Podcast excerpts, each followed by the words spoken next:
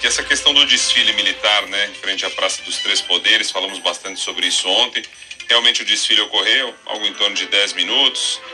E aí, do ponto final de ontem até hoje, aquela tentativa de dizer, ó, oh, não, não é isso não, foi uma coincidência de datas e tal. Mas o fato é que os, os veículos militares passaram ali pelo Planalto para a entrega de um convite, um convite em mãos para o evento da Marinha que vai ocorrer nos próximos dias no interior de Goiás. E tudo isso aconteceu no mesmo dia em que pode ser votada a proposta de emenda constitucional a PEC do voto impresso.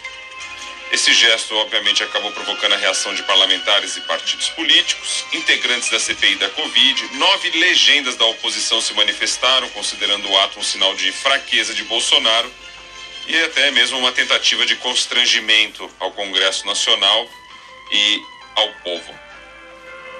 Jair Bolsonaro, todo mundo sabe, é defensor dessa medida do voto impresso, mas a expectativa é que o Congresso derrube a PEC, ainda mais depois de tudo que aconteceu de ontem para hoje, com esse gesto aí de colocar veículos militares nas ruas em Brasília, em algo que nunca aconteceu, no momento em que a tecnologia é cada vez mais difundida e confiada, mas em se tratando de direito ou reivindicação por voto impresso, a entrega de um convite por papel acaba meio que casando com a ideia.